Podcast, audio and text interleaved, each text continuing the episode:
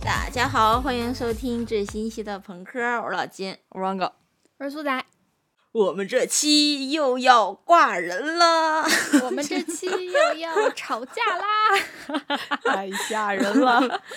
真的很可怕。很喜欢挂人的一个台。那我们这期挂谁好呢？挂一下容易踩到我们雷点上的一些人。为什么会聊到这个话题？就因为前几天，嗯就我领导说那个谁谁谁又连名带姓叫了我一次，而且已经是第二次了。我最讨厌别人连名带姓的叫我，喊我三个字的大名，就一般都是叫英文名或者是叫花名之类的嘛。嗯，对对对，但是那个人他就每次都会跟别人讲说，你要去找谁谁谁，就是这个三个字的名字去要一个什么啊什么什么，或者你要找叉叉叉去扣动一个这件事情，这个事情对他来讲就是一个雷点吧。然后我就有很多同事在那里附和，就是说自己也很讨厌这种被连名带姓的叫大名的行为。对，感觉下一秒就要开始骂人了。一般来说，我就在群里边或者干嘛，就是就一般艾特的话嗯就是大名嘛。然后我就会在后面再加上 hello，然后再加上他的花名，就是职场生活就已经很、很谨小慎微了。所以，我们今天就就是这个日常生活中的雷点或者雷区，就是展开聊聊吧。可嗯能我觉得也不会有什么具体的应对方案，嗯主要是给我们身边的人提个醒儿。怎么说呢？就是大家应该跟我们有会有相同的感受，就是一起在评论区骂人就好了。是的，是的，是的，来把我们当树洞吧。大概想了一下，就是雷区和我们经常说的这个边界感到底有什么区别？怎么去区分？嗯他们俩会不会有比较呃重合的概念？然后我去咨询了一下牛逼音，他给我的答案是，对专业人士，边界感呢指的是人们与他人交往时应该遵守的界限，就是一个范围、安全区域。嗯那雷区指的是避免触及的话题或者是行为，所以总结嗯就是跨过边界的阈值嗯，就会进入雷区。越过道道德德的的边境，境。完蛋了，这个台又要完蛋了。听众听到这里是是说，你们不要再这样，你们这样就是我的雷区。那个收集资料的时候，在网上找到一张图嘛，叫做“暴躁源泉小瓶子”，嗯大概就是把大多数人一些比较共性的雷区做了一个总结和归纳吧。嗯，然后看看不同的人会在哪些事上就特别易燃易爆炸，以及暴躁的程度有多高。嗯，那我们就来分别来灌溉一下我们的暴躁小瓶子。就狗哥先说说你在哪儿就特别生气。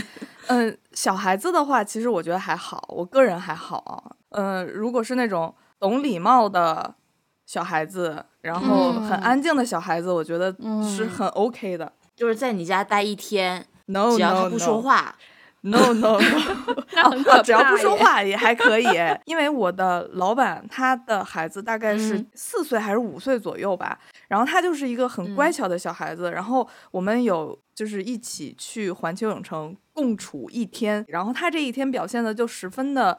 安静听话，然后也没有任嗯何的吵闹。就我们坐在剧场里，嗯然后舞台剧还没有开始之前，我们进行了一些讨论的时候，他甚至会提醒我们小点声。然后我就觉得啊，这个是 好棒的一个孩子。然后我觉得这样的孩子是 OK 的，但是如果那种到我家然后开始乱翻、乱跳、乱叫的小孩子，就拖出去斩掉。就是你刚才讲的那种类型的儿童，在我眼里等于玩玩偶了，都没有哦就不尊重的意思啦，就等于那种你家里摆着的一个大型的毛绒玩具，他只要不说话，嗯但是你不能跟我有任何的互动，不要让未成年人靠近我，真的会变得不幸。（括号爱豆除外） 变态，个 变态。尤其是在我工作或者打游戏就干自己事儿的时候，一直过来要打断我，一直要跟我讲话，一直要让问我这问我那，我就真的会那个 暴躁的临界值就马上就窜到天灵盖儿的那种。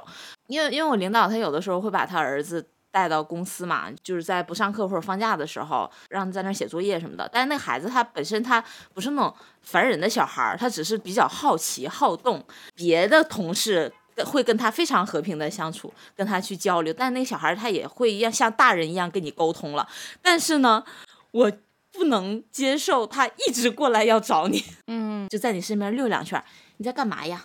我能看一下这个吗？我能动一下那个吗？哎，你听说过那个啥啥啥吗？就他有点像小大人那种啊，就是话多的小大人，会一直要跟嗯你讲。对对对，这种交流欲特别旺盛。比如他昨天来找我，昨天我刚好特别忙，我就跟他说：“嘘，从现在开始，咱俩谁说话谁是狗。那他会伴着汪汪汪的声音过来吗？如果这样还挺可爱的。会会，我跟你讲，他会让我暴躁的点就是他会。他过了半小时又来了，季老师，我又来了。我是狗，汪汪汪，对，他说我是狗。好可爱呀、下一个是乱动东西啊，这个我们三个都有天呢，但是我就还好。我也觉得还好，我觉得成年人可能不太会做出这样的事情吧。我的雷区是你不是乱动东西，而是乱放东西。我的雷区是，你不告诉我你动，你就擅自的去啊动。我就说我刚想了一个特别贱的，我说哪天去苏苏家，然后在他在厨房里面忙着做饭的时候，我没有告诉他，然后把他们家沙发换了个面儿。这个就很像那个《老友记》里边，菲比因为等电话特别无聊，然后把莫妮卡和 Rachel 的房间互换了。就 哦，好贱啊，好喜欢。就是他动我的东西，翻看我的东西，OK，其实还 OK。但是如果他随意的翻，然后随意的动，然后同时伴随着对我这买的玩偶也好，或者买的对评头论足，那我这个浇灌的点水评渠 就开闸泄洪。然后下一个是逼你吃不喜欢的东西，我是觉得逼你吃东西这件事儿。让我讨厌的点不是那个东吃的东西的本身，而是他那个态度很智障的态度，就是那种、你尝尝，你尝尝，哎，有啥好了，呀人家都吃，你怎么就不吃？对啊，就这点就很让人生气嗯啊，对就是对对对可以让我爆棚的状态。是的，是的。嗯下一个虫子，你们为什么不在虫子上画呀？我不怕虫子啊，我也不怕虫子啊。我给大家讲一个好笑的，就我们上次去香港的时候，嗯那天晚上我们很晚，呃，是看完演唱会那天晚上吧，然后就听到狗狗哥和杨姐同时尖叫，大声尖叫，那个。就是因为路上很安静，那个尖叫真的穿破天际，然后疯狂的逃窜。是这样，就是在发现蟑螂之前，我还在跟苏苏聊，我说我这次来香港真的已经做好了酒店里面都是蟑螂的这种觉悟了，但但是居然没有耶。对啊，我一直都没有 碰见哎。然后这时候就一一声尖叫响破天际，然后一个黑影抓住了我，然后我们两个一起并驾齐驱的潜逃。然后我就问，我当时不知道看到蟑螂了，我就问杨姐，我说怎么了？她说地上有蟑螂，油亮油亮的，很肥美。然后 我听到之后，我就头皮发麻，我就拽着她开始一起加速度，然后走到了前面那个路口了。然后杨姐说：“是不是这条路啊？”我说：“不用管了，先逃吧。”我们不知道以为发生什么枪击事件了吗？真的很可怕。这个东西如果飞起来飞到你的脸上，是不是真的要变脸呀？要去换皮呀？我们广东蟑螂也是有分寸感的，好吧，很有边界感的了。关于狗哥和蟑螂的殊死搏斗，大家感兴趣的可以在我们的同名公众号上面回复关键词“狗哥精彩”，就可以 收到狗哥大战蟑螂视频。下一个是让你给大家表演。为什么，金老师，你为什么瓶子上一滴都没有？哎，说好的灌溉这个瓶子呢？金老师觉得他生来就是该给大家表演的。那如果这个人他在嗯沙发上，在包间儿的沙发上翘着二郎腿儿，然后说：“小金，上上去给大家演一个，你去吗？”哦，首先我应该大概率不会出现这种嗯场合了，我会用各种手段把他拒绝掉，不会出现。嗯但其实如果一定会避免不了出现的话，我会拉着他的手一起表演，就是时间比较好过。就 像那个康熙里边的小 S 那个哈哈哈哈哈，对对对对对的感觉吗？在圈圈，我带我们一起转圈圈啊！哇，你好狠！不然嘞，然后还要那个用他的手机拨视频电话给他的老婆看。嫂子，大哥要跟我一一起来表演了哟。有人说这个是 I 人和 E 人的区别啊，我觉得不是也不完全是了，因为我有个同事，他也是他是 E ENFP，而且嗯。特别能歌善舞的这种类型，嗯。但是他非常非常讨厌在没有他自己本人允许的时候，突然 cue 到他去给人家唱歌，因为大家都知道他唱歌很好听，就那嗯。种聚餐啊、团建什么，就突然 cue 他，哎，那个谁谁谁给大家唱一首。他对他非常非常讨厌。对，虽然嗯他当时他不会拒绝，而且会配合，但是他嗯，就会恶心暗暗嘛私底下会，对对对，对 吃了苍蝇一样。嘛，就含着苍蝇唱了一首歌。下次就会特别的警惕，对，就不会去参加这种。抱歉，我明天要做声带切除的手术，所以没有办法给大家表演。好狠。好，然后下一个白嫖儿，哎，我突然觉得我这个也不太能容忍了，我原来没有涂上它，因为我想到一个场景，类似像视频会员、音乐会员。然后数字专辑就类似工具软件类的付费，然后很多人他觉得这个钱花的就不应该花，他就要用各种手段去找到那种免费的资源，我我是不行的。我我如果有人跟我讲说，哎，你为什么要花这个冤枉钱呢、不是有那个盗版的啥啥啥吗？我就不行。你你为什么这么不尊重创作者？就这样子。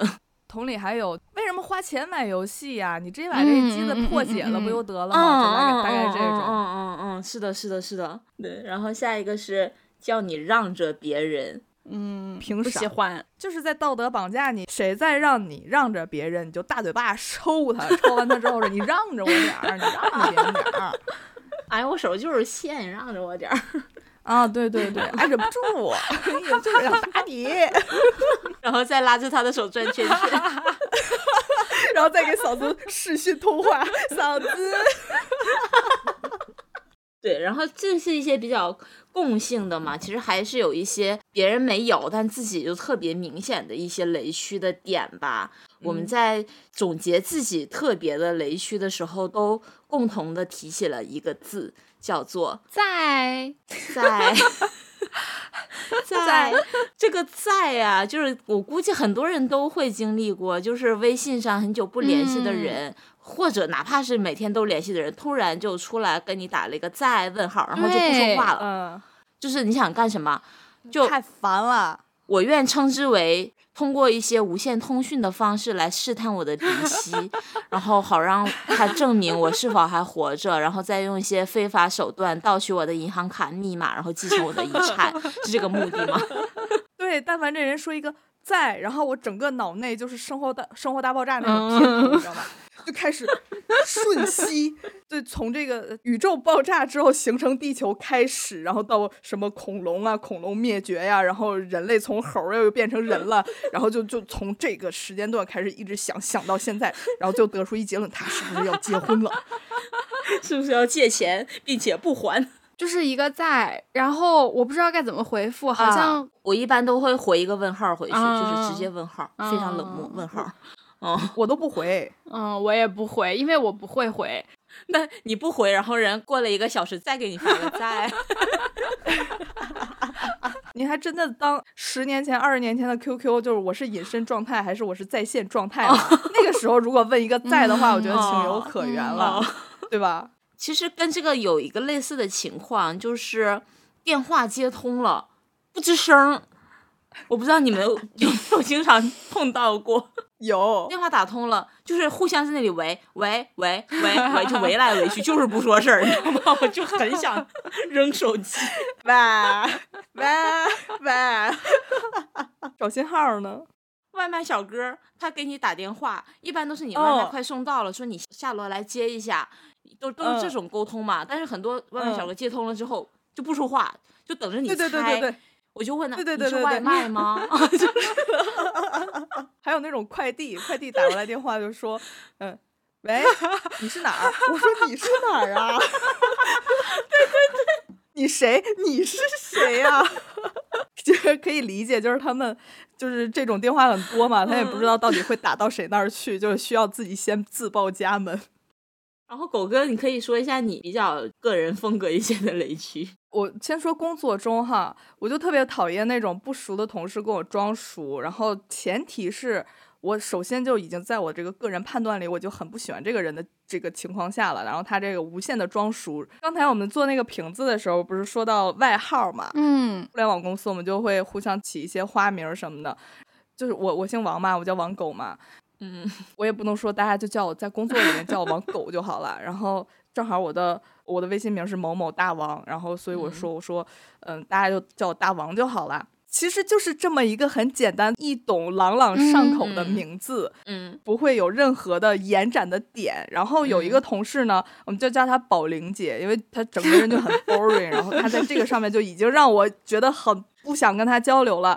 她入职第一天，然后我们就互相介绍嘛，我说这是谁谁谁，然后你叫我大王就好了，我们都是负责什么什么的。说啊，大王。你是不是那个《奇葩说》里的那个大王？你是不是特别喜欢他，所以才叫这个名字？我就不能有我自己的名字吗？我就不能姓王吗？我就不能因为我自己岁数大了，我叫大王吗？就为什么我一定要依靠一个人，我才能叫大王？我这个名字我才合理。当时就有点惹毛我了。然后有一天是聊到了 MBTI，然后大家都说啊，我是什么呀？我是什么呀？然后我说我是 INFP。说啊，那你跟那个李雪琴是一样的，你是不是很喜欢她呀？我就不能是个人吗？我就不能有我自己的 MBTI 吗？我就非得靠着李雪琴，我才是 INFP 呗？我就觉得这样的人真的好讨厌呀！就是一定要依附着一个什么东西，然后我自己嗯个人的一些特质才嗯成立，才就是才成立，没别的词儿了。我真的好讨厌这种人啊！然后我特别讨厌职场上工作中有人磨叽啊，生活里边也是了，就讨厌有人磨叽。磨磨唧唧，磨磨唧唧，就一个事情一直拖着不解决，一句话翻来覆去说说无数遍。我想问，叨叨就一这个人一直叨叨叨叨叨叨叨叨一些特别琐碎的事儿，算是磨叽吗？算，我不会生气，就是我会难受，我就是呃搬着电脑儿或者怎么着，我就就离开了。但是我不会嗯冲他撒脾气了，但是我受不了这个人一直在叨叨。有的同事他会喜欢，他工作的时候喜欢自言自语，嗯然然后这种情况我就受不了。对对对对，就是嗯叨叨会让我觉得你这个人特别的。时间是不是太多了呀？是不是没有事儿干了呀？然后你不仅浪费自己的时间，还在浪费我的时间。嗯，我是特嗯别不喜欢那种没有营养、没有意义的信息的输入，到那个临界点真的会炸。嗯，对，或者是一直在抱怨这项工作有多么的困难，嗯然后有多么的难完成，而说啊，就这样难死了，什么呀呀，做不好，哎呀，怎么办呀？哎呀，他不接我电话，对哎呀，烦死了，就这种。呃，上礼拜我们有一个共同觉得能力比较差的一个同事，他来深圳出差，然后那天中午他就跟我呃另外一个跟我平时一起去买咖啡的同事去买咖啡了，然后那天我刚好是约了人，我就没跟他们一起去。我这个咖啡搭子回来就跟我说这。这天中午我非常的难受，过度过了一个地狱般的中午，因为这个姐们儿，她从他们出发的路上到买咖啡、等咖啡到打包回来，这差不多二十分钟，一直在跟她输入一些负能量的工作上的啊琐碎的，哎，这个好难啊，这个项目好难啊，今天那个谁谁谁说了什么我都没有听懂啊，这个我觉得真的好难推进呐、我想说，你推进不了，那是你自己的事情啊，你为什么要把这个事情输入给我？我天呐，就一直在叨叨叨叨了二十分钟，然后我这个咖啡搭子就难受的不得了，然后他又是那种不像是我，就如果是我的话，我就会跟他说啊，那宝贝儿，那你要加油哦。对，或者说就说把话题扯到其嗯他的我自己感兴趣的事上面去，但是他不太有那种性格，他就会被动的输入。嗯对嗯对对对，这然后我听我听说了这件事，我虽然没有在场，但是我立马爆炸，嗯，我替他爆炸。还有一个雷点就是给我介绍相亲，这个事情真的好哦烦好烦。再 high level 一点，就是我如果说我就是为了让这个事情就是不要老来这么烦我，我就会说嗯同意这场相亲，然后我可以去加这个人的微信，但是如何聊你不要干涉我。但是呢，有一些长辈他们就是如此的不出眼，对我就是这么说，不出眼是是是什么意思呢？就是嗯没有眼力见儿。能不能这么说长辈啊？我我无所谓啊，我我恨我恨一切的长辈，就有这种人，然后他会跳出来，抱着一种看热闹的那个心态吧，问你聊的怎么样啊？我如果回答说啊，嗯，没有怎么聊或者怎么着，他就会说你得主动啊，女孩子得主动啊，你别老等着人家来找你呀、你主动去找他呀。然后我就会主动删除他哦。给我有一种捧男宝的感觉，就是说，呃，你看你都这样了，然后有啊个人加你已经很不我容易了了，你对呀、你你主动点去找人家聊，你别老端着，你端着你怎么有男的能看上你就？我就是这么个人渲染的哈，我就是这么觉得的，就很封建。真是我纯纯纯纯的大雷点。嗯，感受到了是的嗯，我还有一个特别特别大的雷点，就是菜没有上齐就先动筷子，人没有来齐就先动筷子。但我觉得这个是分场合吧，就是如果很熟的朋友在一起就吃啊，我饿了。我会这样要求自己，但是我不会这样要求别人。我觉得，嗯，无所谓啦。是是 是，两个人就是有一个人有饭吃，有一个人还没有饭吃的时候，如果你先开始吃了，你们两个在他在等待的时候，你在这边吃，你们两个不可嗯能没有交流吧？然后你还要边吃饭，然后边回应他，然后让他在这儿眼巴巴的看着你。就这这个感觉就会，嗯，不是很人道，我感觉。嗯，我觉得这个可能跟我们后面要说的那个。呃话题有关系，就是 MBTI 人格中的，就是你们叫什嗯么？这个是 F 型人格，嗯他就会特别的在意别人的感受。嗯，FI 的功能会比较强，对对对对，我可能会是那种跟领导吃饭会会先转桌的那种 跟领导吃饭，然后跟领导手拉手转 圈圈，转圈圈。这出不去了，嫂 子。然后叔叔继续吧，点燃自己。我工作上，其实我工作上最大的雷区就是步步紧逼，就是我真的很讨厌有人嗯离距离 deadline 还有一到两天的时候就开始问怎么样啦，进度如何，怎么样呀？啊，就是你自己心里有这个数，就不要再来问我。对我心里有一嗯杆秤的呀，我需要自由，你不要嗯管我，嗯你不要一直问我，不要逼我，催我是没有好结果的，越催我让我越逆反，我生 气，越摆对烂。对嗯对，就是这种感觉。我就从这儿跳下去，我就带着我的稿子从这儿跳下去。对呀、就是你明明是要到周三的呃下午五点钟才需要我提交这个东西，但是你周一早上九点就开始问我，活不过今天了。对我，你为什么要这样哦逼我？我不要，我烦死了。不是，我插一个，就是让苏老师能缓解自己这种负面情绪的一个小小 tips 吧。你就是你就是把它当做，他只是需要了解一下你的进度，他好去给老板汇报，嗯，他并不是来逼你。我是可以理解他这个行为，但是你不要一直问。就是有的嗯人呢，他会来问，然后过一会儿又问怎么样啦，怎么样啦？我知道我要给你东西，我不哦欠你什么，我。我拿了你的钱，我要干什么东西，我知道的。但是你来一直问，一直问，一直问，我会携款潜逃吗？不会啊。一般这种情况我也经常会遇到了。我会选择已读不回，然后找一个时间集中回复，然后像机器人一样的回复，不带任何的感情色彩，因为我要满足你哦要去向对外汇报或者说向上汇报这样一个嗯需求吧。对，就是理性尊重。然后我举一个比较可能有大家会比较有代入感的场景，也是真实发生的，就是我们有一个。隔壁部门的吧，就是一个老大，就是特别喜欢咄咄逼人，然后手会伸的比较嗯长，就会干涉你的专业范围里面的东西，然后对你步步紧逼式的嗯追问。就比方说，他明明嗯是负责产品技术这一块儿的东西，然后我们是负责市场公关这一块儿的东西。他的这个所谓的我也是负责这一块儿产品的，然后你是来做这块儿推广的，那我就要干涉你的推广是怎么做的。啊，你这句话是怎么哦写的？你这个排期是怎么安排的？就会问的非哦常的细，然后一直在问，然后对你这一系列东西评头论足，真的会炸，我真的炸过一次。然后再往后呢，我就还好了，因为我选择不理他。嗯但是我有个同事，他我觉得处理的还蛮好的，因为他也是跟那个大哥有工作上的对接嗯。关系嘛，然后那个大哥就会会问他的项目啊、这个有没有安排，运这个运营培训有没有安排，然后这个 PPT 有没有写，然后这个这个什么有没有安排，然后大哥非常冷静的回了他一句话说。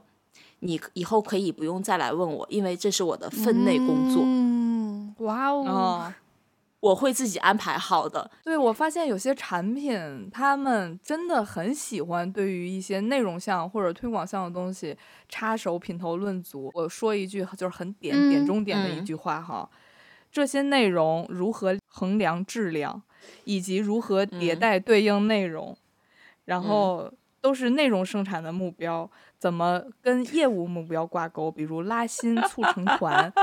这嗯是不是是经常能听到的一些？，对，然后这种我们的回复就是，嗯，呃，不能，我也不给你解释。经常会有一些催本儿过来来问我这个怎么样了，那个怎么样了。然后我一般的处理的方法都是，我我会建一个多维表格，然后把所有的进度都会更新在这个表格上，然后以及它如果上线了，然后它上线的地址、链接什么的，然后我会实时更新这个表格。他在问出这句话的第一时嗯间，我就会把这个表格发给他，我说所有的进度都会更新在这个表格里，然后之嗯后你就不要再来问我。他之后嗯如果再来问我的话，我就直接丢表格。然后甚至我连理他都不理他，等他自己去找这个表嗯格。对，这种是一个我觉得是一个很一劳永逸的方法了。就是总结下来，就是不要把这件事的重点放在我我们自己做的这件事儿的本身，而是聚焦在你跟我沟通这个方式和流程有问题。你要让你意识到你的这个沟通方式是有问题的，你下次应该怎么怎么样，我们才能更高效。是。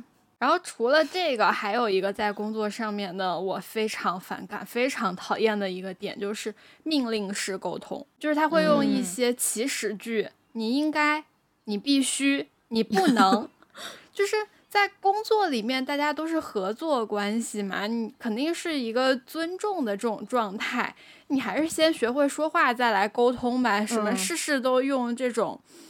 嗯，你必须这样这样这样，你你你不能把我们这个产品写成这样这样这样啊！嗯，所以这个重点是不是出在人称上面？就是你应该，你必须，你不能。如果换成我们应该，我们不能，这样子是可以的吗？我觉得这个命令式沟通的问题是他觉得自己什么都懂，没有尊重你的专业性。对对对，他有带着一种自以为是、好为人师的这种感觉在，嗯，就是随处大小爹，嗯，是对，嗯，就是不管是工作上也好，生活上也好，我还是觉得你每个人有自己负责的 part，你每个人有自己专业的地方，你可以在自己擅长的领域去发表见解，但是不要在别人比较擅长、比较专业的部分，你来去发表一些非专业人士的角度去觉得应该是怎么样，而要求我们去应该怎么样。有一种怎么说呢，思想暴露狂的感觉。啊啊啊啊啊！这个小词儿套套的。生活里面还有一个就是外貌攻击，就是你在讨论任何其他话啊题的时候，突然去榨制别人的外貌，就很讨厌，很尊，很不尊重人。嗯比方说呢，就是鼻子大像个大蒜似的，就这种。比如说，我们会在小红书上面看到一些，呃，女孩子就是发一个什么样的。就是嗯说什么啊，家人们来看看我这个发色好不好看之类之类的，选哪个哪个颜色，然后就会长这样就别漂头发了，对啊，留个黑发，老老实实的吧。就这种人就很讨厌，就是就是你关你什么事儿呢？人家追求自己喜欢的外形。染给你看呢。我还有一个我本人非常大的一个雷区，就是 贡菜是莴笋，贡菜不是莴笋，贡菜绝对不是莴笋。你去火锅店，你跟人家点贡菜，你说你好，我要一个莴笋干吗？不可能啊！莴笋干是啥呀？我肯定要点贡菜啊！贡菜不是莴笋。嗯交代一下这件事的背景。这件事的背景就是有一天我们不知道忘了为啥就讨论了起来，就各种蔬菜的别名儿，比如说皇帝菜和茼蒿是不是一个东西，就之类的吧。然后就说到呃贡菜，然后我就说贡菜不就是莴笋切段儿晒成干儿吗？然后苏苏就爆炸。不是，贡菜不是莴笋，哇，然后我就说，那贡菜不是莴笋，那贡菜也没有贡菜这种蔬菜呀，就它是一个类似，它是上贡的，对，它是一个加工品的名字，它不是那个蔬菜原本的名字。那它既然是一个加工品，它一定有原本的那个形态，那原本的形态那就是莴笋。对。然后苏老师爆炸之后，我还去本着这个嗯十分学术的这个态度，嗯，去搜索了一下，然后这个贡菜是如何制作的。发现它是长得就是莴笋的样子啊，但然后是它用的就不是我们平常吃莴 笋的那个莴笋。起来，粗壮一些，然后但是它长得跟莴笋一模一样。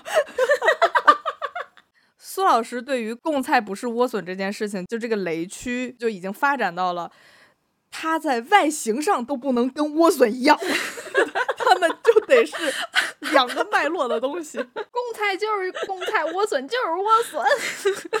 对。然后当我知道了苏老师这个神奇的雷点之后，然后我这个犯贱的本性又又开始暴露。越知道他很讨厌这个，我就越想犯这个贱。然后就经常会在，就比如说一起吃火锅，然后说 来我们点个莴笋干，就这样。但是你这样说，你就点不到这一道菜，所以贡菜不是莴笋。对，然后然后如果服务员问我莴笋干是什么，就是那个贡菜啊，贡菜就是莴笋。给我各上一份儿，我要一份莴笋，再来一份莴笋干，它别名叫贡菜。你就是已经打入了人民群众的内部，然后打算先从火锅店的员工抓起，让所有人认为哦，还有莴笋干这个东西。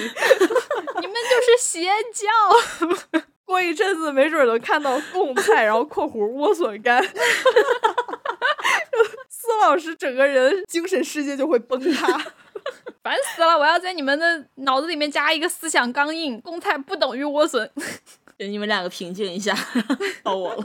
嗯，就是我在工作上其实倒没有那么深层次的爆点了，我主要是一些就是小小的点，然后跟生活其实也比较像了。就比方说比较明显，就是站在你的电脑前面不走，就窥屏狂魔。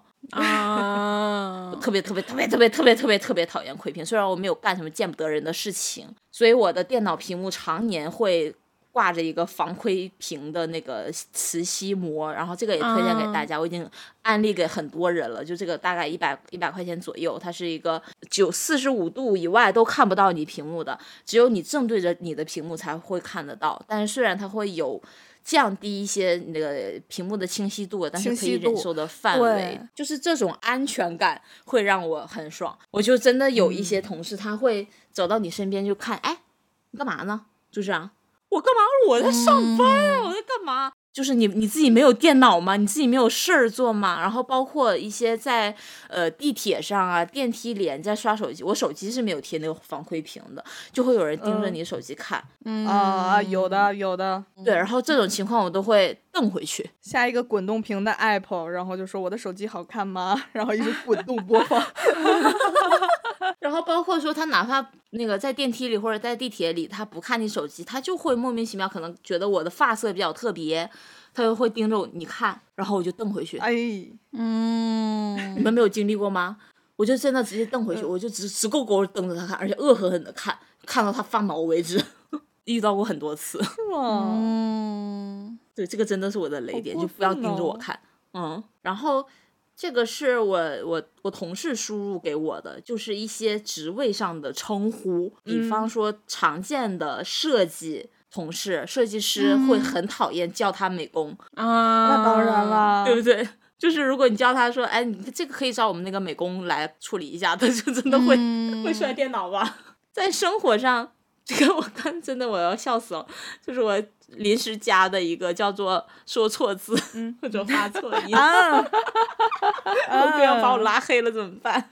我举个例子吧，倒不是所有，我我觉得狗哥在我们电台里面说错别字这件事不是我的雷区，不在这个范围之内。我所说的说错字和发错音是那种我明明纠正过你很多次，你就是不记住，尤其是就是还是我呀？不是啦呀？比方说 aspa 对吧？啊，嗯，这个 A E S P A 很好发音，很好读出来，对不对？嗯但是李老师很长一段时间都把它读成 expa，我就很棒，我就很生气 X。是哪儿来的？那 X 是从哪里来的？到底为什么？然后我纠正他无数次，他还是会叫成那个 X pa。我什么时候可以去跟你去听 X pa 点唱，或者说你不要去，你会被打出来，把你驱逐出旷野，永世不得超生。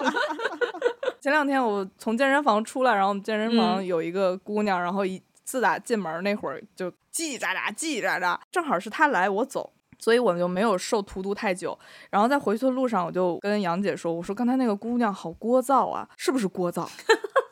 我说是聒噪还是聒噪？她说我也不知道啊。然后我说不行，你得纠正我在这种事上，不然我们听众都以为我的是文盲，我不想再当文盲了。已经开始怀疑自 己，所有的发音可能都是不标准的。呃，你这种嗯是有在在意这件事情，而且有在就是调整，这个是完全 OK 的。我的雷点是知错不改就不行，X 吧嗯 X 吧，而且是故意知错不改，而且觉得错了就错了，无所谓啊，就是这种 X 吧 X 吧，打死你，删他，好讨厌。挺搞笑的。然后下一个就是一切不尊重猫的嗯行为。啊，举例来，你们来举例来，你们肯定能随手随随口说出好多个。哎，不就是猫嘛，至于吗？哎呀，脏死了！猫有九条命，摔一下没事儿的。我靠，你去死！猫都很奸诈的，猫不如狗。猫不能上床，猫为啥要上床呀？那么脏，多脏呀，多少细菌呀！别养了，这只等这只死了就再也别养了。重点啊，等这只死了就别再养了。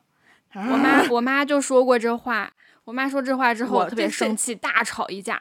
这话也是我妈说的。我 没听到了，没有说你，没有说你，没有说你，没有说你不要咬我。没事没事没事，因为前两天在我们小区群里面儿就发生了一个事儿，就是嗯有一家他猫，哎也很生气。那个那个人我真的注意到好多次了，他们家绝对是没封窗，然后他家猫天天往外跑，就丢很多次。但是前几次可能都找着了，或者猫它自己认路它回家了，然后那次就找了一天一宿都没找到。然后呢，他就问有没有那种帮忙找猫的专业团队，然后就有人给他推荐了，说他朋友找过，然后一次是大概三千块钱还是五千块钱，然后就有个傻逼嗯出来说。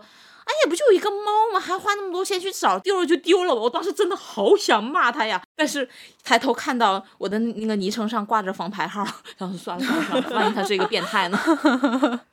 然后除此之外，就是除了看不上猫，就是看不上我 idol。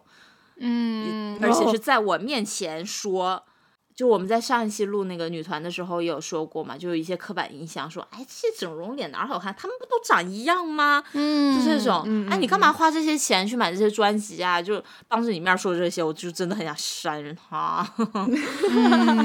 嗯 就是你可以不理解，你可以有自己喜欢的东西，但是你不要抱着一种愚蠢的态度来榨着我的爱好。嗯对，你真的会炸，当场炸。嗯，然后最后一两个就是这个，真的就是我个人才有的雷区。嗯第一个就是被叫做棒子，因为我是少数民族嘛，呃就是对哦朝鲜族，就是我从小到大，呃，都会有一些不着四六的同学或者朋友，小的时候啊，就指着你说，哎，那个谁谁谁是个棒子，真的很生气，就很不尊很重人讨厌，很过分。虽然这个词它本身并没有特别贬义或者有特殊的含义吧，但是就是有一种就是人云亦云，就是人家这么叫，然后你觉得这个这个叫是在开玩笑一样，就好像很好笑，就是对，就是把玩这种低级嗯梗当做一种政治正确来说话。对。很难受，就很不喜欢就被人这么叫，所以我小的时候虽然我不会揍他啊，但是我会瞪回去，然后就把这个人划到我的傻傻贝黑名单里面，然后永远不会跟他讲话。这种嗯，真的很讨厌。对，所以就是就是，如果你身边有一些少数民族，比方说嗯、呃新疆的朋友，或者说关于他们就是一些你在互联网上看到的一些可能相关的称呼，你真的不要叫。虽然他可能表面上会跟你保持礼貌和客气，但是他内心里面会真的会被觉得有冒犯到。嗯对，你说到这个，我就想起来，我们有一个同事，中国台湾嗯人，然后呢，就是前一阵前一阵子佩洛西访台，然后就有很多好事儿的人就去、就去问说。啊，佩洛西要访台了，要打起来了，你们台湾人该怎么办呀？你们这些台湾人该怎么看这件事儿啊？我都替他们尴尬。我的天呐，你们试想一下，坐在美国的出租车上，然后美国司机扭过头说：“哎，中国好还是美国好？喜欢吃中国对吃中国菜还是吃美国菜？觉得什么感觉？你什么感觉？真是我们都生活在一个地球村，我们都生活在中华大地上，我们都是一家人，我们干嘛非得要用一些特殊的称呼来区别对方呢？就为什么对呢？呀，东北人也有一些嗯地域雷，比方说，嗯嗯，哎，你们东北人是不是都睡炕啊？就跟你们内蒙古人，你们是不是都睡蒙古包啊？同理可得，陕西人都是黄土高坡都，住窑洞，都住窑洞，都有高嗯原红。对。但是你们家没有钱交网费吗？我印象非常深的是，我刚上大学的时候，上大一，大家就是刚分到一个宿舍，就听说你是东北的、啊，你们你们是东北的呀、他想说的是你们东北人是不是都睡炕啊？然后他可能又啊又犯到我另外一个雷区，叫做说错字。他说的是 你们东北人是不是都睡坑啊？他就很想把他把把他埋了。啊，好好笑啊！但是我还会比较耐心的解释说啊，现在就是呃，都新农村了，都心都城镇化了，看这个东西都是几十年前才会有的了，就就是这样解释过去。但是你再问我，我就会承认。我跟你讲 我就睡坑，啊，我就睡坑，我晚上都会用锹把自己埋起来。然后在坑外面点一把火。对，我们焚书坑儒。对，还有一些就是，嗯，东北人是不是都是黑社会呀？就这种，我就说，对呀、我们每年都有三个杀人名额呀，我今年还没用呢，你要不要试试啊？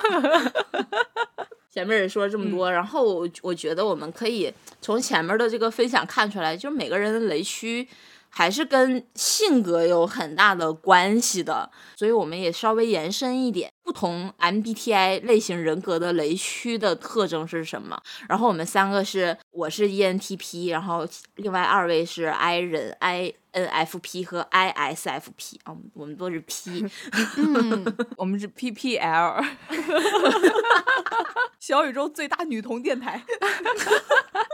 所以我们在这里面就是抛喻、隐喻一下，用我们几个做例子，就是大家有兴趣也可以去搜一下你身边的人或者你自己是一个什么样的呃类型的人格，然后对应的雷区是特征是什么，然后针对性的去避免一下啊，然后或者说跟人家就是嗯。提醒一下我的雷区这样，因为我是这样的人格，嗯对，因为我们 I 人的占比比较多嘛，就先请这个嗯。I 人的代表呃苏老师先来吧，就是这个 ISFP 嗯。那嗯个小画家。嗯丽莎拉，，ISFP 其实是一个比较 peace 的一个人格，会极力的去避免一些冲突和矛盾。我真的是很努力的发掘了一下，我真的想不起来自己到底有特别大的雷区是什么，然后也搜了一些资料，发现诶，好像这些确实能对号入座。所以如果大家是这个人格的话，也可以对号入座一下，看是不是合适。首先第一个就是过分被关注，重点是过分，就是不要把嗯聚光灯对准我。你就想当一个小透明，不想被人忽视，但是不能被人过分关注。就像是你嗯穿了一个透明斗篷，但是大家可以看见一个轮廓，但是看不见你真实的形态，但是可以看见一个轮廓。我再插一句，我们在这里可能不会在场景上做过多延展，为什么呢？因为我们下面会有一个非常精彩的部分，叫做利用这些人格的雷区，然后引爆它，我们就会做一个大点炮的动作。大家拭目以待。对，我们先把这个雷区亮出来。然后第二个就是被管、被教育、被强迫，对，这这也是我的雷区。不要把自己的那种标准放到我的身上，不行，不可以，但是你们不会跟他们 battle，不会，不会不会，完全不会。不会，会冷战。然后还有一点就是不真诚，嗯，就是当当我们在用一个非常真诚的态度去跟你沟通、去跟你分享事情的时候，对方就是，哦，嗯啊，哈哈，嗯。啊，敷衍糊弄。对对对，这我可以补充一点，就是 INFP 或者 ISFP 他们的 FI 功能和嗯。NE 功能都会比较高。FI 就是内倾嗯。情感，然后 NE 就是外倾嗯。直觉。如果跟你对话的这个人他很敷衍，或者他特别的装，就会立嗯。刻就感受到对于这种情绪的捕捉会特别的灵敏，嗯嗯嗯，会立马感受到不适，就会很难受。嗯，真嗯烦是的，嗯是的，是的。那那个 I 人代表继续吧，我是 INFP 嘛，就是那个嗯小小蝴蝶儿，嗯嗯，是，我就首先很讨厌不尊重我信仰的人。例如，我相信世界上有外星人，然后我相嗯信人类是外星人创嗯造的。嗯我很热爱啊小动物，我很在意每一嗯个流浪的猫猫狗狗。我稍微展开一点哈，我相信人类是外星人创造的。但是如果这时候有人跳出来说，拿着科学派的进化论那一套来说，说我这个想法是可笑的，来否定我，对，就让我感觉十分不好。我就觉得这个人很无聊，然后让我觉得嗯很很沮丧，然后我就不会嗯再跟他继续任何一个话题。接下来就是告诉我你要冷静一下，就有人告诉我你要冷静一下啊，你太理想化，你太天真了，你想太简单了，就就受不了。然后你好情绪化呀，或者是你别想了，你我你别来烦我了，好吧？就是、啊。这样很讨厌这种，因为就是 INFP 对外界的这个刺激和压力会比较敏感嘛，然后就一切有不确定的因素，然后我们就是会胡思乱想，然后我们遇到一一小点点事，嗯。就是会胡思乱想，然后我们没有办法控制这样的事情，你不要拿着你的那种什么冷静啊、客观呀、理智啊来告我们说，啊，你不要胡思乱想，你浪费你时间，去你妈的！嗯 所以正确的打开方式是什么呢？就比方说你在发疯的时候，不管我吧，就让我自己先发疯就好了。就是不要接你的情绪。对对对，然后一点就是对待事物的看法太坚决。嗯对，N 型人格是会对那种抽象的概念会很在意，就是喜欢一些不是那么客观和具体的东西。是是是，N 型的是，嗯对对，想象力会比较丰富。我们这种人，我觉得是因为在很多问题上，并不认为这个观念相反的两个人就是应该是嗯。一个敌人、或者是一个对立嗯面。嗯。然后。我觉得应该就是一个是抱着不同观点的一个平嗯。行的一个人。但是嗯。像是这种对于事物看法太过坚决的人，就这种人，他不在乎共识，他也不在乎理解，觉得说你啊、愚昧无知、愚蠢，以这种的感觉去压倒对方，所以我就不再参与任何的讨论，然后我也不想看，就是那种为了印证我自己觉得正确，然后我去曲解对方逻辑，或者是曲解对方看法。之后会用一切就跟关我屁事儿，然后都是行行行啊，对对对，然后去解决百分之八十的问题。然后我是觉嗯得，与其我跟你反驳，或者我说服你，或者我一定要让你同意我的观点，我不如去保持我自己想法的复杂度。我没有必要，我为了要说服你而说服你。嗯就在自己的脑内跟自己相处就可以了。对对对对对。嗯然后还有一个雷区就是你别装，真的别太装。我真的有人性洁癖，我只别跟姐装啊！啊，对。我刚才也说了嘛，我们就是 FI 的功能会比较强，就是这种内嗯倾情感、n E 也会比较强，就是尤其在这种内在情感的表达上，我们很求真，就会把这种合理性放在情感的这件事上，而不是放在一些什么的正经事儿上。所以 INFP 就是看人一看一个准儿，你一装就会被识破。嗯因为你脑内处理信息的能力非常的强。是的，然后再加上这个 N 一，就是这个外倾直觉嘛，就是你一装就会被看到，然后我们联想能力还特别强，就会把你呃历来装过的事情全部联想到一起，然后 很容易判别你是不是真真正的真嗯诚。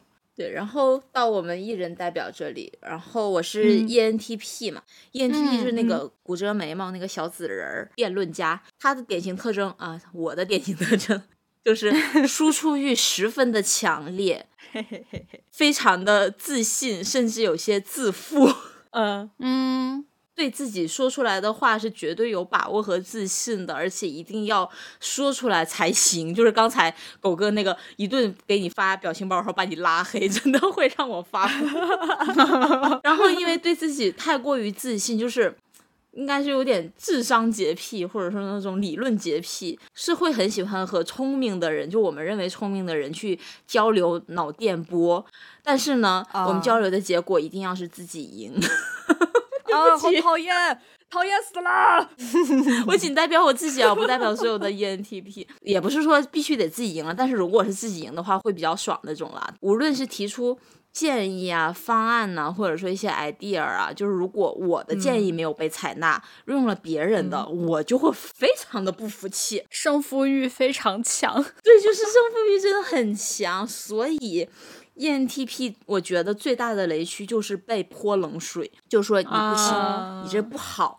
然后你这个说的嗯不对呀，你这一点意思都没有，你这个方案太单薄了呀。金老师的 MBTI 嗯有了一点点浮动，之前金老师的 MBTI 是 E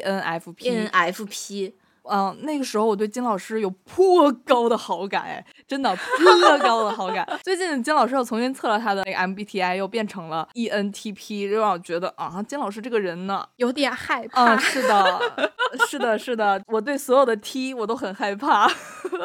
所以说 MBTI 是会变的。我 ENFP 阶段是我没有在上班，呃，不需要跟就是啊傻杯接触，无忧无虑、自由自在的一段时间，所以我每天都很快乐，我看谁都很顺眼，所以我是哦 ENFP，、我很我是个快乐修狗。但是我开始上班了，我开始嗯接触形形色色，我觉得可能是一些。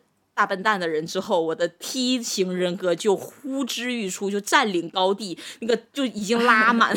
因为可能我在 E ENFP 之前在工作的那段时间，可能也是 TP，只不过那段时间短暂的缓和了一下，啊就没有就被压制啊住了。就是说回到这个被 diss，就是你这个不行啊，就是你这不对，你这没意思啊，就是被泼冷水这个场景啊，就是说嗯我虽然可以接受我们互相交流一番，然后我再做我原来基础上的改进。就这个是 OK 的，但是我在接受负面评价的一瞬间会爆，立马爆炸，我真的会在脑内骂骂一百句，你懂个屁，就是之类的，你凭什么说我？你你你没有呢，你来呀，你在这儿你在这指指点点，所以金老师在完成自己一个提案之后，就问问向大家说：“大家还有什么意见吗？”只是客套，对吧？我一定会在你提意见的时候，脑内第一反应是反驳你。然后这个结论就是没有意见，大家答应我的方案，就这样子。OK，同理，在生活中，就我们真的很讨厌被泼冷水、被扫兴。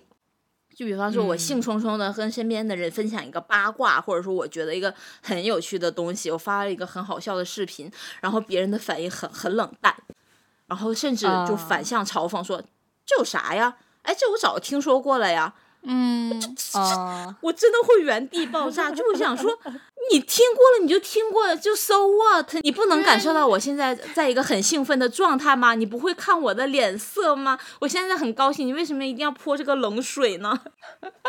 就是你想嘚瑟什么？你是先知，你很高贵，讨厌死了，扫兴鬼。不是，但这种人真的很讨厌。我想说，是对对我们 E ENTP，你们建议大家多一些捧场，少一些冷水，我们才会有一个美好的人间啊。所以对应着在十六型人格，我的雷区人格是 ISTJ，嗯，就是李老师的哦人格了。因为他们太过于理性且条条框框，且冷静，且计划性非常的强，所以嗯我在我非常处于一个非常兴奋的状态的时候，非常兴奋的输出的时候，比方说，我跟你讲，我今天跟苏苏吃饭的时候，我看你傻杯，这怎么怎么怎么，例如说了一段之后，他会，你今天吃啥呀？哈哈，企鹅肉，就一瓢冷水过来，就是他接受信息的顺序是。我今天和苏苏吃饭，那好，苏苏你是认识的，那我现在信息要处理到你吃饭的这件事情上了，这个信息上，所以我要先问你，你们今天吃了啥？第二大雷区就是和笨蛋交流，我是特别不能接受被不停的占用我的时间来问我一大堆非常降智的问题，就是还是那句话，羊驼划船过河被淹死，操你妈，不会百度吗？就是。就是我只能接受平等的智商上的交流，你不要问我特别弱智的问题，而且一直叨叨叨叨叨叨叨叨琐碎的念，就把一件很简单的事情拆分成无数个细节，然后一一跟你确认，就浪费掉我一整天的时间，我真的不行。嗯，所以我现在就这种信息我都会已读不回。如果他怼到我的脸上问的话，我一定不会给好脸色。嗯，好可怕呀！我不想跟姜老师当朋友。啊，我们这种面具，我会对你戴上小狗面具。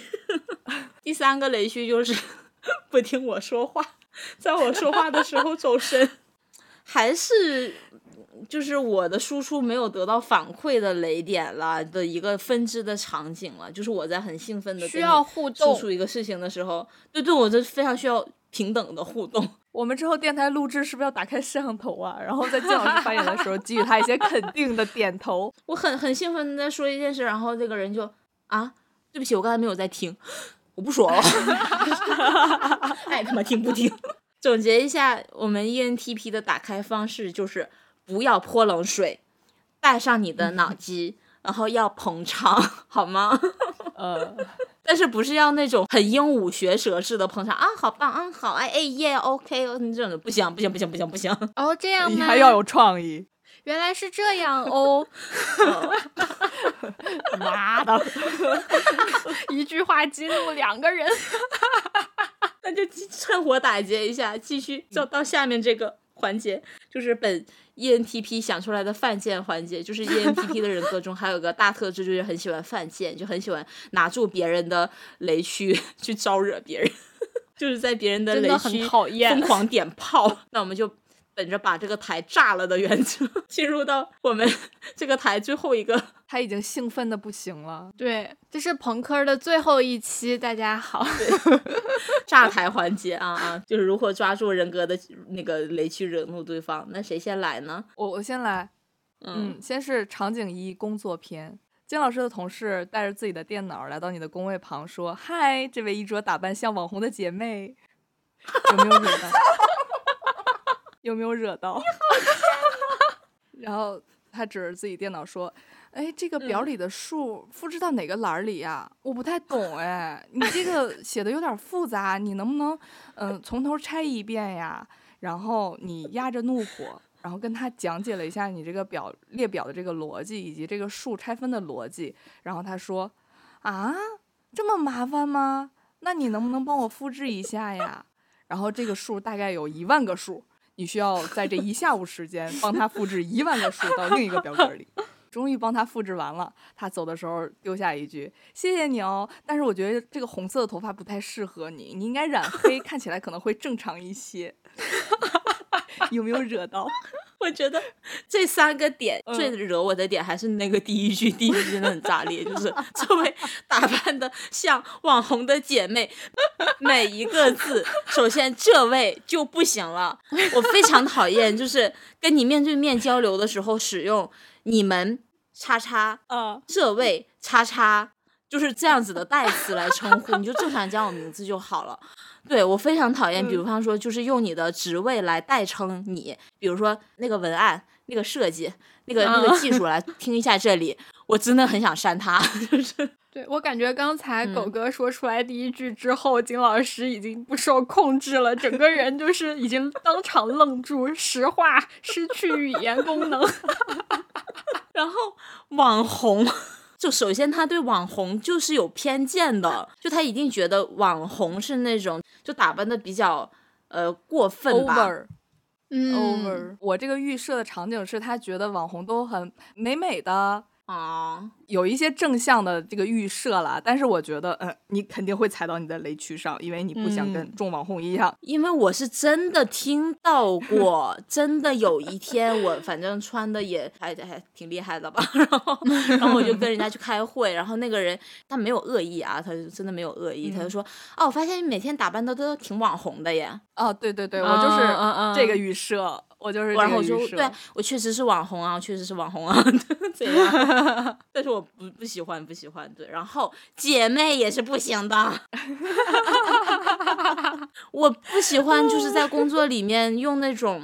套近乎，对对，凑近乎，你就说事儿就好了，你不要就搞就太假了，太就是假了，很假那种感觉，不行不行不行不行不行，除非我们真的就是私底下也可以出去吃饭那种关系是 OK 的，但是就是那种平时仅仅是工作上的交流是不行的不行的。然后后面的那些就是浪费你时间就占用你时间去拆分表格。这个我其实有在化解了，就是这个就是现在来讲是还好的，但是我会在内心里面骂你啊。但是我在这里边埋了一个，就是让你一下午都在做重复的一件事情，很枯燥、很重复，没有任何创造性的嗯一个事情。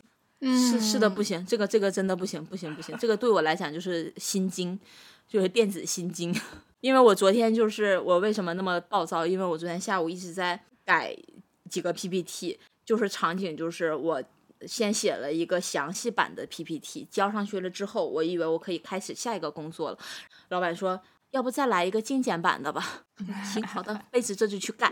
然后我那一下午，因为这件事情就是已经东西已经出来了，剩下的工作只是一些复制粘贴、调整格式这样子的工作，就很没有创造力嘛。然后我就戴上耳机在听 K-pop 电台，然后就很想扭动，我整个人就很想在工位上跳舞。嗯，我还有一个场景，就是生活片，你的亲戚嗯带着自己家的孩子一同到访嗯你家，亲戚一屁股坐到你家沙发上，把你家的沙发罩搓到了地上。然后坐在你的左边，劝你生孩子，说：“哎，你看孩子多可爱呀、我说这些都是为了你好。你顺着亲戚的手指看过去，发现亲戚的孩子把你的柳志敏小卡、经典小卡、珍藏小卡塞到了自己的嘴里。拿出来，拿出来！你冲着孩子喊，你的亲戚说：“还不就是个网红吗？抖音上都是。你说这谁？我现在就上淘宝给你买。”你不快的送走了亲戚，手机上响起了微信的提示音，你拿起手机，发现是亲戚的消息。他说：“我想了一下，我觉得我还是得跟你说，你你还是不应该总把这个心思放在追星这件事儿上。你都这么大人了，也该有一点家庭的责任了，也该考虑一下自己的事情了。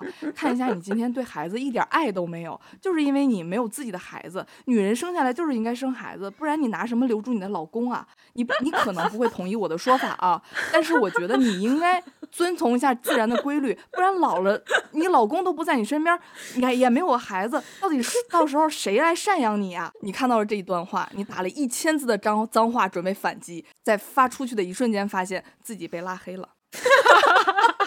我现在已经就是这个毛孔在冒冒火，就已经不知道该从哪里开始。我感觉每一句话都长在了金老师的雷点上，每一个字。我当时写的时候就觉得可能有一点，嗯，有一点狠了。over。首先，这个沙发套是真的不行，我真的当场会让他起来挪一下，然后把这个沙发塞回去，然后再请他坐。怎么说？只能说我太了解金老师了。对，然后接着这个第二大的火点就是把小卡塞嘴里。虽然我不是那么心疼东西，但是这个东西他买不到了。对呀、嗯，他会说他要去淘宝上给你买一个，轻而易举就可以获得。对对 对对，这个点其实塞嘴里就是也还行吧，就是跟那个在淘宝上能买到这卷比起来是真的不行，真的不行，这替代不了。他们没有办法理解我们是在什么样的情况下买到这个小卡，然后等待了多久？等待的多久，拿到它嗯才是这个独一无二的卡，跟你坏掉之后在淘宝上重新买是完全不一样的，它不是那个东西啊。对呀、你对真觉得买一袋小浣熊方便面就能得一张这样的小卡吗？后面其实还好了，就是那那一串输入，就是催催生催育这一串输入，老生常谈。吧。嗯，对，就是没有马上就要拿刀捅他的程度。对对，我就真的就是会选择性的回避，但是最后那个 我要打对一次呀把他把我拉黑，这个我真的会。我会想方设法找到这个人的联系方式，然后一定要把这段话发给他才行。对，就是说这么嗯多，就是要积压你的怒火，然后让你发现自己被拉黑。来继续吧，嗯，继续吧。嗯，然后场景三团建篇，谁点的外文歌啊？切掉。谁点的棒子们的歌啊？切掉。这有啥好听啊？都听不懂，切掉。这谁点的歌啊？切掉。下面的抖音热曲是我的，我来唱。金老师，你怎么喜欢听这些东西啊？听起来都一个样，女的们长得也都一样，切歌呀！哎呀，金金老师，你别老拿着麦克风，你给我，你让我唱两句，你别老唱，你别老限自己。嗯，这个比较短。你在后面当人身攻击，这个我觉得还好哎，因为我这个我当下的反应不是发火，是报复哎。他总是切歌呢。就我再切回去啊，到他那我再切回去啊。哦哦哦，对，就是对以牙还牙，就你怎么说我再怎么说你啊！你干嘛听这些土谣，难听死了！这老头儿才听这种东西呢。哎，你你是不是六十了？你是不是明年过大寿啊？你六十你还上班啊？你六十是在请假吗？你过大寿请假吗？然后拉着他的手转圈圈。对呀、然后放十遍欧点欧，吵死他！不要记恨我哈，你就是游戏精神啦。孙孙老师帮我报复一下好吗？哦，轮到我了吗？好的，替我解解气。情景设置，我是一位嗯不是非常熟的同事。某一天就是客气的某种情况下吧，就说啊，大家有时间可以来我家吃饭，我最近刚搬了新家。然后我就嗯说、好呀，好呀，好呀，没问题，没问题，没问题，一定来，一定来，一定来。嗯第二天我就不请自来的按响了狗哥家的门铃，叮咚。张惠妹，情景一之刚进门，我先打量了一下狗哥的家，说：“王狗啊，天哪，你们家也太乱了吧！我看你这样，你还好意思说爱干净？你这都没打扫干净，你看你这全都是灰！哎呀，天哪！我第一次来你们家，你就这么招待我呀？哎呀！”啊狗哥的反应应该是立马拿起拖把开始蹲地。对，怎么说呢？就是对于突然造访的这种情况，然后他进门的第一瞬间，我会直接下跪说：“对不起啊，家里有点乱。”然后那个人说：“你家里边怎么真乱？你看这块又没有放下，这儿这那么多灰。哦，对不起啊，对不起，我现在就擦，我现在就擦。你坐这儿，你要喝什么饮料吗？你你别管我啊，我先收拾一下这儿。你先坐这儿看会儿电视。烦！死啦！情景二，我进入你家，嗯看到你家摆了这么多东西，就开始说：“哎呀，你们家怎么这么多玩意儿啊？这么多没用的玩意儿啊，都是啥呀？你给我看看。”哎呦，这你标签也不拆，我帮你一个一个都拆了吧？你这放这儿多硌呀，多难受呀！你这这个熊，这熊是哪儿买的？哦，我知道，我知道，我知道，环球影城对吧？环球影城那个琳娜贝尔是不是特别火来着？我操！然后开始拿剪刀刷刷刷刷刷，把所有的标签你精心保留的标签全部拆下来。没有剪刀是吧？没事儿，我拿手叉叉叉叉叉。好，拿牙咬。牙了吗？用手扯不下来，那我咬咬吧。我现在怀疑这个同事是我妈。然后我又欣赏了一下，嗯，你家摆的这些东西，觉得嗯，哎，王狗，你你，我感觉你平常也不像这种人呀，你怎么只看女的呀？你是不是，嗯，是的，是的，是的你。是不是在某些什么兴趣点有点问题啊？我跟你说啊，我们都到这个年纪了，还是应该看一点女的喜欢的东西。我最近喜欢上了几个男的，你看这几个肌肉猛的，哇！我给你看一下，他们的身材也太好了。是来推销健身卡的吗？我已经羞耻到讲不下去了，我的妈呀！我我真的是发现了苏老师不是很擅长伤害人呢。我真是 真的就是菩萨，他已经在替你尴尬了。就是有一种别人冲你扔泥巴，然后你就用泥巴塑金身，然后但是金老师会思考为什么要冲他扔泥巴呀？感觉金苏老师是这种人。嗯，对，但是苏老师刚才这一系列描述让我觉得，嗯，确实还挺像我妈的，还挺有压迫感的。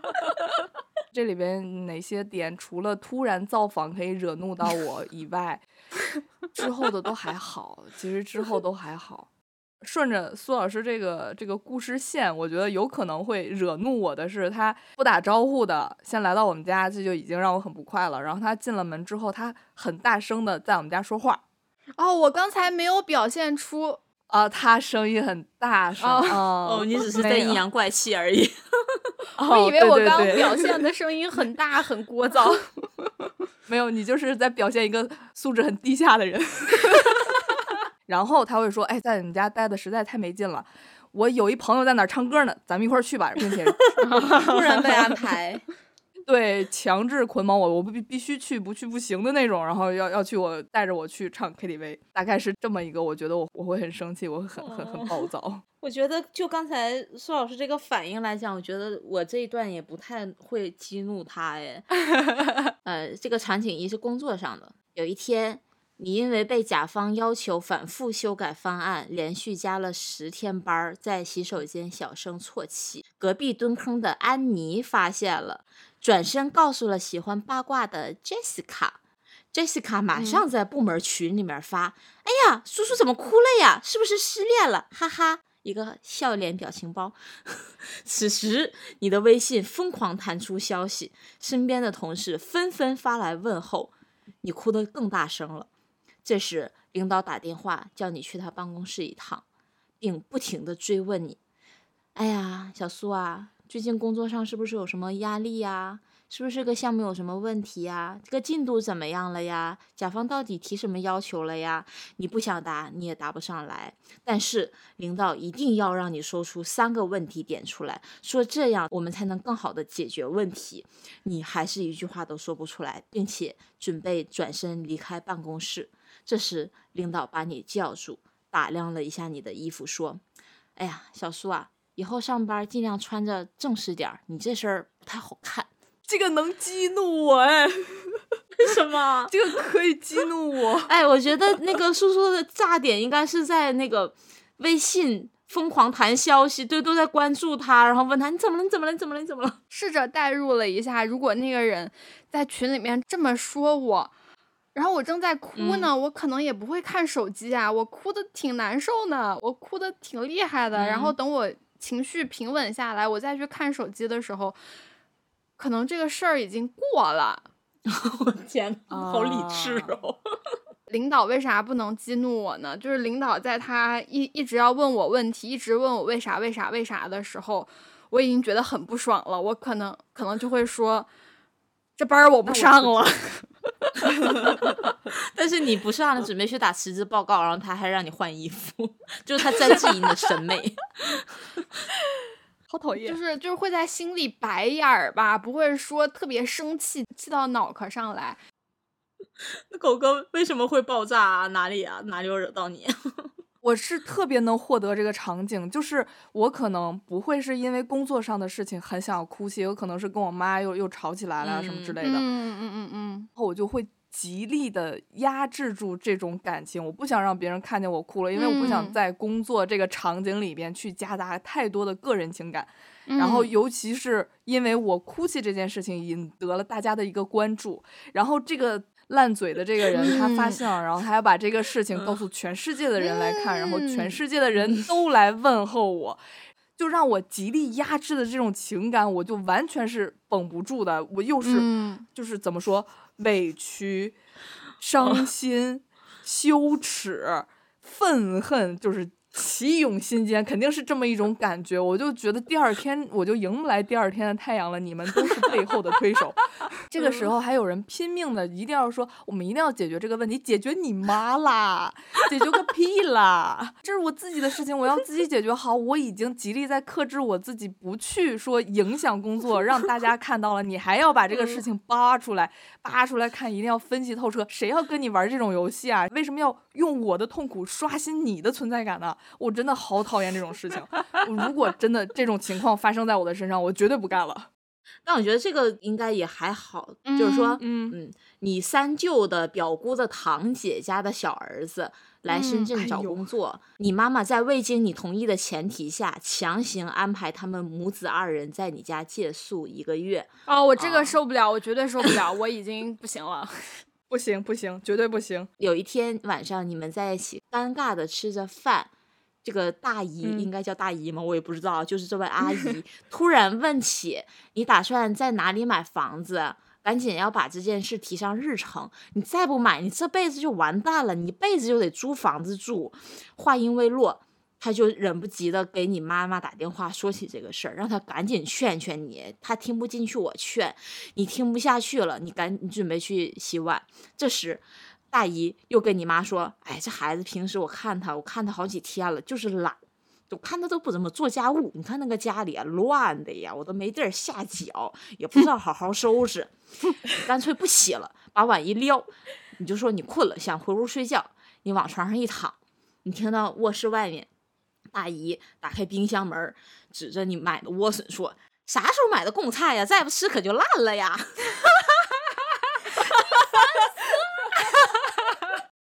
这个可以吗？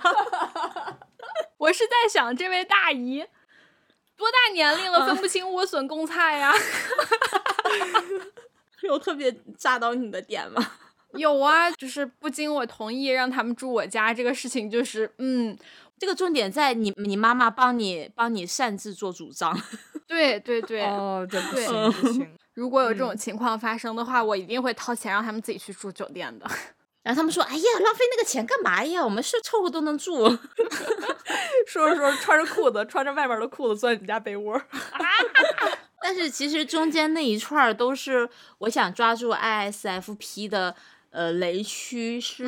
嗯嗯，越让你做什么，你越不做什么，嗯就是那种逆反心理。尤其是这件嗯事，我本来在我的计划中，或者我已经在打算干了，但是你突然就说我你应该去做这件事，哎，我就不做，我就转身回回屋睡大觉。